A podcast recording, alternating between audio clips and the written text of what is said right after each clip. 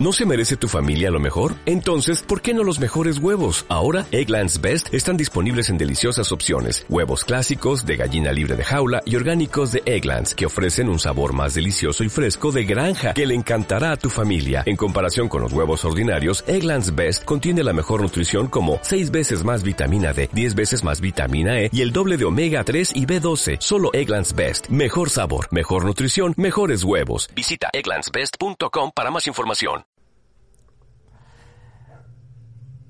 Hola, ¿qué tal? Bienvenidos sean a este podcast llamado La Caja de Vibraciones en demianblack.blogspot.mx.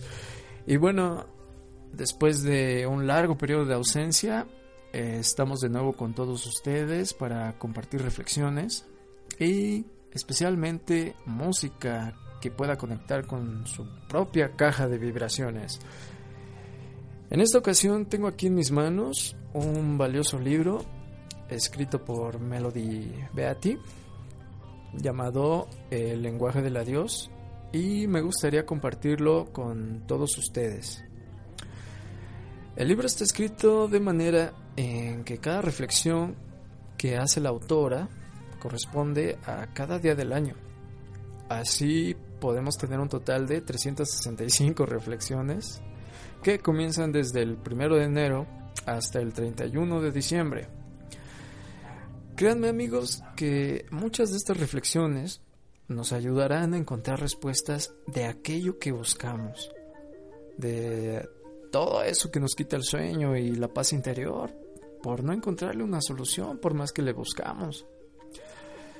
Estas reflexiones están escritas de manera sencilla, práctica e invitan a que las integremos a nuestra vida para lograr ese equilibrio que buscamos y que puede regresarnos de nuevo nuestra salud, construir nuevos puentes o alimentar sanamente nuestras relaciones con las demás personas.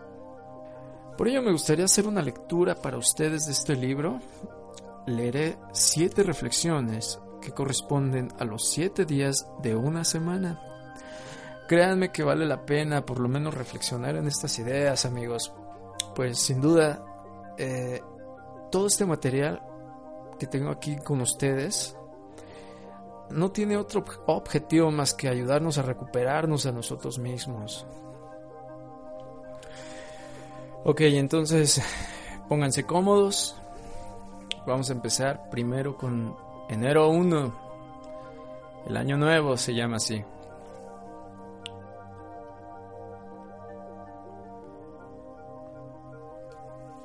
Fija tus metas de año nuevo. Escarba dentro de ti y descubre lo que te gustaría que pasara en este año en tu vida. Eso te, eso te ayudará a hacer tu parte. Es una afirmación de que estás interesado en vivir plenamente la vida en este año que apenas empieza.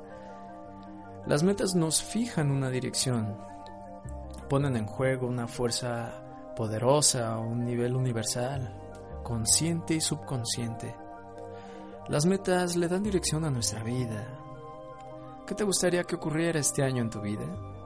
¿Qué quisieras hacer y qué, y qué te gustaría lograr? ¿Qué bien quisieras atraer a tu vida? Piénsalo. ¿En cuáles áreas particulares de crecimiento interior te gustaría avanzar? ¿De cuáles obstáculos o defectos de carácter te gustaría deshacerte? ¿Qué quieres lograr? ¿Pequeñas y grandes cosas? ¿A dónde quisieras ir? ¿Qué te gustaría que sucediera en el renglón de la amistad o del amor? ¿Qué te gustaría que sucediera en tu vida familiar? Recuerda, con nuestras metas no estamos controlando a los demás, estamos tratando de darle una dirección a nuestra vida ¿Qué problemas te gustaría ver resueltos? ¿Qué decisiones quisieras tomar? ¿Qué te gustaría que pasara en tu trabajo, por ejemplo? ¿Qué te gustaría que pasara en tu interior y a tu alrededor? Escríbelo. Toma una hoja de papel, dedica unas cuantas horas de tu tiempo y escríbelo todo. Como una afirmación de ti mismo de tu vida y de tu capacidad para elegir. Luego, déjalo ir. Ciertamente ocurren cosas que están fuera de nuestro control. A veces esos eventos son gratas sorpresas, otras de naturaleza distinta. Sin embargo, todos ellos forman parte del capítulo en el que este año se convertirá tu vida y que añadirán una página más a tu historia. El año nuevo está frente a nosotros, como un capítulo de un libro, esperando ser escrito. Podemos ayudar a escribir esa historia fijando nuestras metas. Hoy recordaré que hay una poderosa fuerza motivadora en el hecho de escribir metas. Haré eso ahora mismo, para este año que empieza y de manera regular conforme lo vaya necesitando. No lo haré para controlar, sino como mi contribución para vivir mi vida.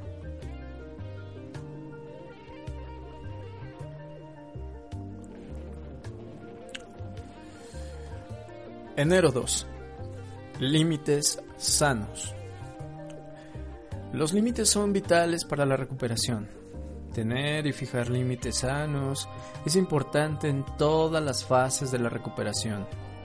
En el aumento de la autoestima, en el manejo de sentimientos y en el aprender a amarnos y valorarnos realmente.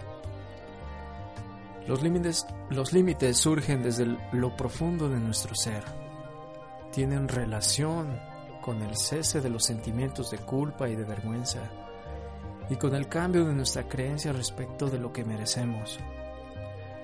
A medida que se clarifican nuestros pensamientos acerca de todo esto, sucede lo mismo con nuestros límites. Los límites también están conectados a un tiempo superior al nuestro. Fijaremos un límite solo cuando estemos listos para hacerlo ni un momento antes. Lo mismo harán los demás. Hay algo mágico acerca de alcanzar el punto en que uno está listo para fijar un límite. Sabemos que hablamos en serio. Los demás también nos toman en serio. Las cosas cambian, no porque estemos controlando a los demás, sino porque nosotros hemos cambiado. Hoy confiaré en que aprenderé, en que creceré interiormente y en que fijaré mi propio ritmo, los límites que necesito en mi vida. Este ritmo debe ser adecuado solo para mí.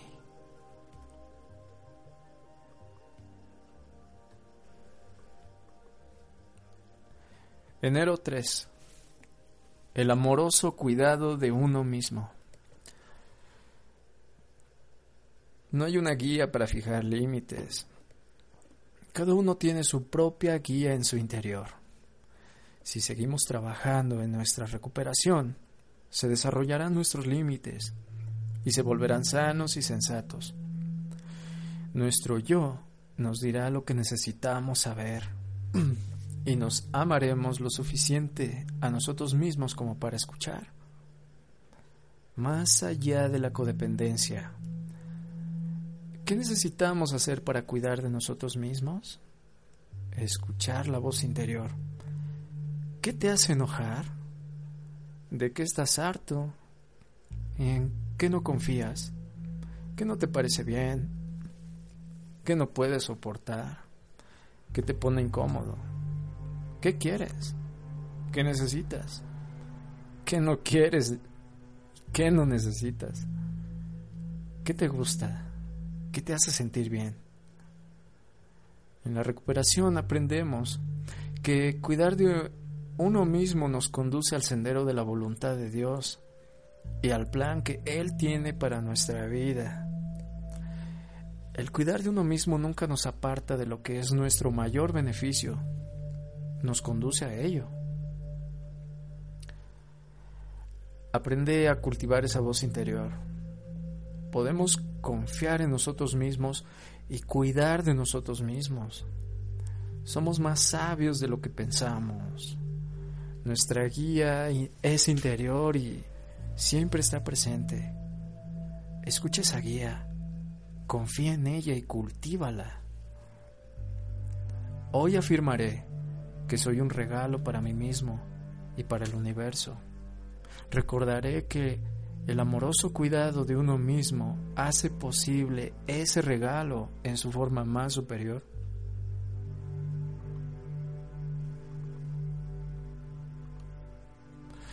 Enero 4. Desliguémonos de los asuntos familiares. Podemos pintar una raya sana, un límite saludable entre nosotros y nuestra familia nuclear, es decir, nos podemos desligar de esos asuntos. Es posible que algún familiar nuestro sea adicto al alcohol o alguna otra droga y que aún no esté en recuperación de su adicción. También puede ser que tengamos familiares con rasgos codependientes no resueltos. Esos parientes pueden ser adictos a la desgracia, al dolor, al sufrimiento, al martirio y a la victimización. Otros familiares también pueden presentar aspectos de abuso o, de familia de origen no resueltos. Podemos tener parientes adictos al trabajo, a la comida o al sexo. En nuestra familia puede haber una estrecha comunicación o, por el contrario, ser una familia disfuncional en la cual los miembros tienen escaso contacto. Podemos ser como nuestra familia, podemos amar a nuestra familia. Sin embargo, hay que recordar que somos seres humanos individuales con derechos y asuntos personales. Uno de nuestros principales derechos es el de empezar a sentirnos mejor y entrar en recuperación. Independientemente de que nuestros parientes elijan hacer lo mismo o no.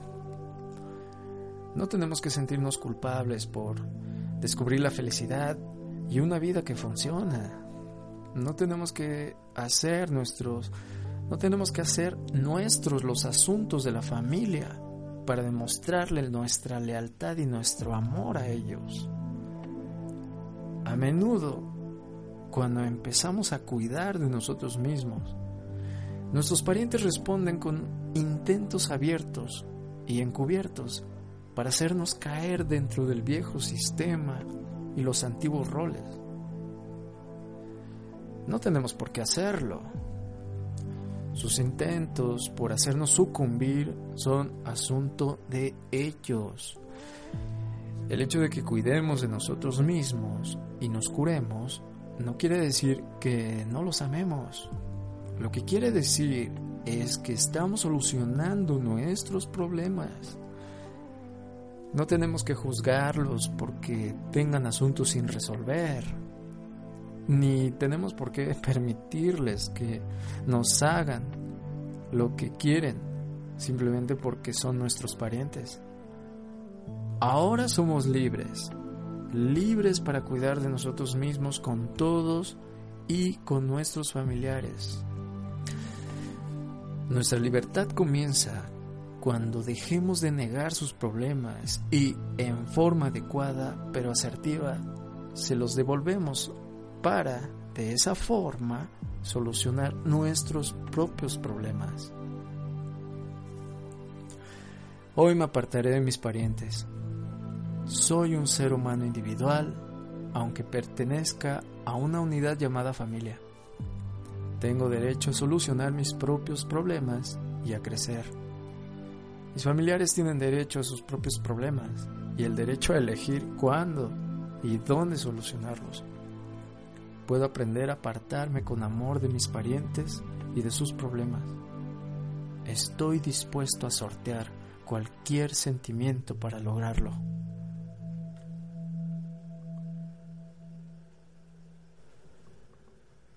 Enero 5. Acepto la ayuda. Algunos de nosotros nos hemos sentido tan aislados que se nos ha olvidado que no estamos solos. Hemos llegado a creer que teníamos que hacerlo todo solos. Otros nos hemos sentido abandonados o hemos vivido sin amor. algunos más nos hemos acostumbrado a, a no contar con nadie Hemos luchado y aprendido duras lecciones. Dios está ahí, siempre listo para ayudar. También hay mucha gente que se preocupa por nosotros. Sí, así lo queremos, recibiremos amor y apoyo, consuelo y cuidados. Si nos arriesgamos a pedirla, la ayuda está ahí. Podemos recurrir a la fuerza de nuestro grupo de recuperación y permitir que nuestro poder superior nos ayude y nos va a ayudar. Los amigos vendrán, buenos amigos. No estamos solos y no tenemos que hacerlo todo solos. No estamos haciendo las cosas solos. No hay escasez de amor. Ya no la hay. Hoy, Dios mío, ayúdame abandonar mi necesidad de hacer todo solo y mi creencia de que estoy solo. Ayúdame a recurrir a tu divino poder y presencia y a tus recursos de amor, de apoyo y de amistad. Abre mis ojos y mi corazón para que pueda ver el amor, la ayuda y el apoyo que hay para mí. Ayúdame a saber que soy amado.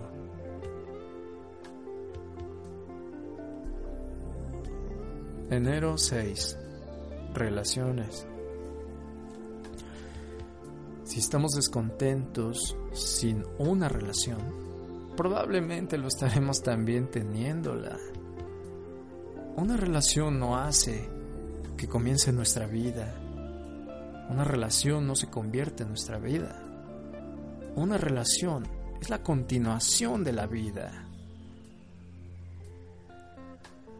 Las relaciones son la bendición y la ruina de la recuperación. En ellas mostramos dónde estamos en el camino de la recuperación. A diario nos enfrentamos a la tarea de funcionar dentro de varias relaciones. A veces elegimos esas relaciones, otras no. La única opción que generalmente tenemos en nuestras relaciones es la que concierne nuestra conducta. En la recuperación de la codependencia, nuestra meta es comportarnos de manera que demostremos responsabilidad para con nosotros mismos. Estamos aprendiendo a reconocer nuestro poder para cuidar de nosotros mismos en nuestras relaciones y a tener intimidad con la gente cuando esto sea posible. ¿Necesitamos apartarnos de alguien? a quien hemos estado tratando de controlar. Hay alguien con quien necesitamos hablar. Aunque lo que tengamos que decirle resulte incómodo. Hay alguien a quien hayamos estado evitando porque nos da miedo cuidar de nosotros mismos con esa persona. Necesitamos reparar un daño ¿Hay alguien con quien necesitemos ponernos en contacto o a quien demostrarle nuestro amor? La recuperación no se lleva a cabo fuera de nuestras relaciones. Si no aprendemos a manejar nuestro propio poder y a cuidar de nosotros mismos dentro de nuestras relaciones. Hoy participaré en mis relaciones al máximo de mi capacidad estaré dispuesto a tener intimidad y a compartir con la gente en la que confío. Pediré lo que necesito y daré lo que me parezca adecuado. Enero 7. El manejo de los sentimientos dolorosos. El sentimiento de haber sido lastimados y el de ira son los más difíciles de encarar nos podemos sentir vulnerables, asustados e impotentes cuando estos sentimientos comienzan a aflorar, porque pueden disparar el recuerdo de ocasiones similares en que nos sentíamos impotentes. A veces, para recuperar el sentido de control, quizá castiguemos a la gente que está a nuestro alrededor, ya sea que los culpemos de esos sentimientos o que sean víctimas inocentes. Quizá tratemos de desquitarnos o de manipular a espaldas de la gente para ganar la sensación de poder sobre la situación. Estas situaciones quizá nos den un sentimiento temporal de satisfacción, pero solo nos harán posponer la decisión de afrontar nuestro dolor. Sentirse herido no tiene que ser algo tan atemorizante, ni tenemos que trabajar tan duro para evitarlo. Aunque sentirse herido no es tan bonito como sentirse feliz. Los sentimientos siguen siendo solo eso, sentimientos. Podemos someternos a ellos, sentirlos y seguir adelante. Eso no significa que tengamos que buscar sentirnos heridos o detenernos innecesariamente en ese tipo de sentimientos. El dolor emocional no tiene por qué devastarnos. Podemos sentirnos, podemos sentir el dolor, podemos sentarnos así derechos e indagar si necesitamos hacer algo para cuidar de nosotros mismos y luego proseguir con nuestra vida. No tenemos que actuar con prisas, no tenemos que castigar a los demás para tener control sobre nuestros sentimientos. Podemos empezar compartiendo con, con otros nuestro dolor de sentirnos lastimados. Eso trae un alivio y a menudo la curación tanto para ellos como para nosotros. Con el tiempo aprenderemos la lección de que la verdadera fuerza proviene de que nos permitamos a nosotros mismos ser lo bastante vulnerables como para sentir el dolor. La verdadera fuerza proviene de saber que podemos cuidar de nosotros mismos, aunque sintamos dolor emocional.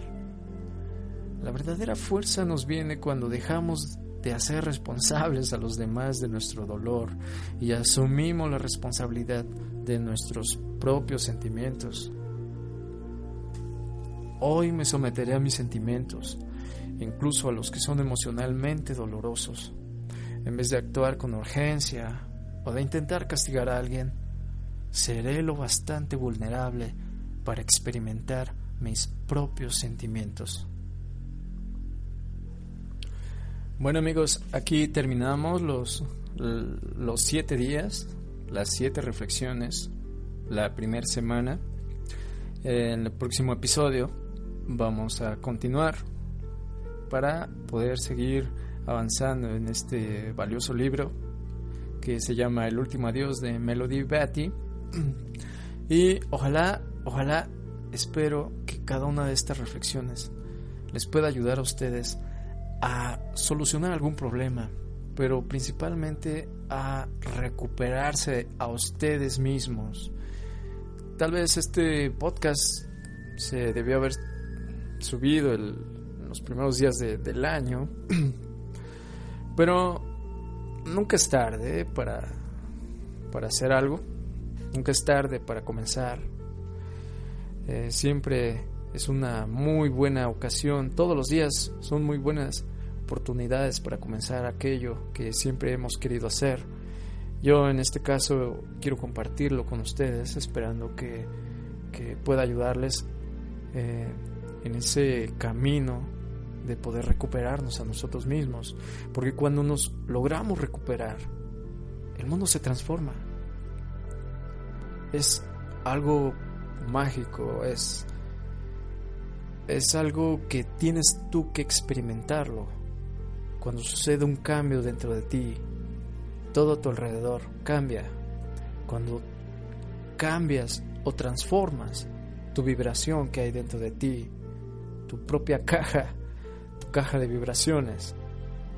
Cuando logras ajustarlo a la forma en como tú quieres, sucede el cambio, sucede ese cambio que quieres. Tienes la felicidad que buscas o la experiencia que necesitas para elevarte al siguiente nivel. Bueno amigos, después de estas reflexiones, Vamos a pasar a algo de música. Esto es una selección para la caja de vibraciones de Ulrich Snaus. Eh, la melodía se llama Goodbye. Eh, escogí este título, pues parece ser que coincide con el, coincide un poco con el nombre del libro de Melody Betty, El último adiós. Y bueno, espero les guste esta selección. Yo aquí me despido de todos ustedes. Espero verlos. Espero su ausencia en el, en el próximo podcast. Y bueno, si gustan dejar algunos comentarios en la caja, eh, ahí están. pueden dejar sus comentarios. Eh, para así nosotros eh, conocemos un poco acerca de ustedes. esperemos que todo este material sea de su agrado. Y por mi parte, esto es todo. Les deseamos lo mejor, mucha conciencia para ustedes y por favor, sean felices.